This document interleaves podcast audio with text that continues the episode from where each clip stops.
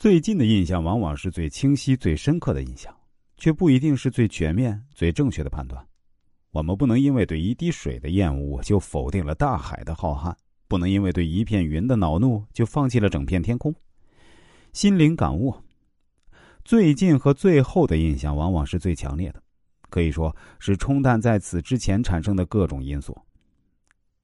在这儿提醒我们呢，人际关系是需要保鲜的。来，我们接着学习一下啊，约哈里窗户理论，恰如其分的暴露自己。在通常情况下，人们习惯于展示自己的长处，隐蔽自己的劣势和不足。有时，如果反其道而行啊，适当的向对方暴露自己的短处呢，反而能够赢得别人的信赖和敬重。美国社会心理学家约瑟夫·弗勒德和哈里·英厄姆将这一社会现象称为“约哈里窗户理论”。他们认为，每个人心里都存在四个区域：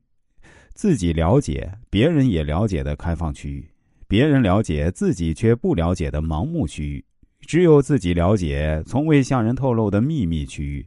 自己和别人都不了解的未知区域。一天啊，美国亨利食品工业公司的经理亨利霍金士在媒体上发布消息说，保鲜食品所用的防腐剂含有轻微的毒素，长期食用对人体有害，奉劝顾客慎重使用。他坦言自己是偶然从化验鉴定报告单上发现这种情况的。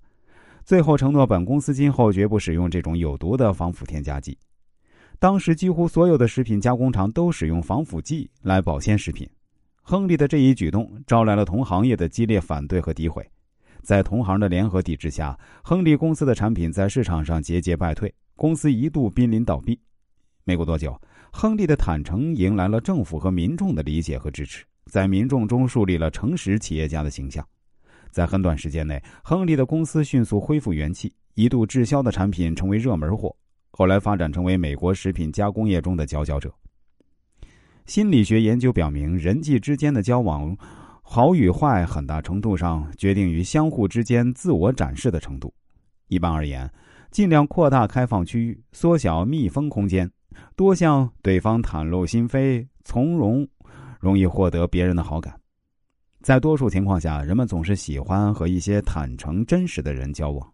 如果对方勇于坦言自己的不足和缺点，我们反而觉得他很坦率，拉近了彼此的心理距离，心里会感觉更加踏实。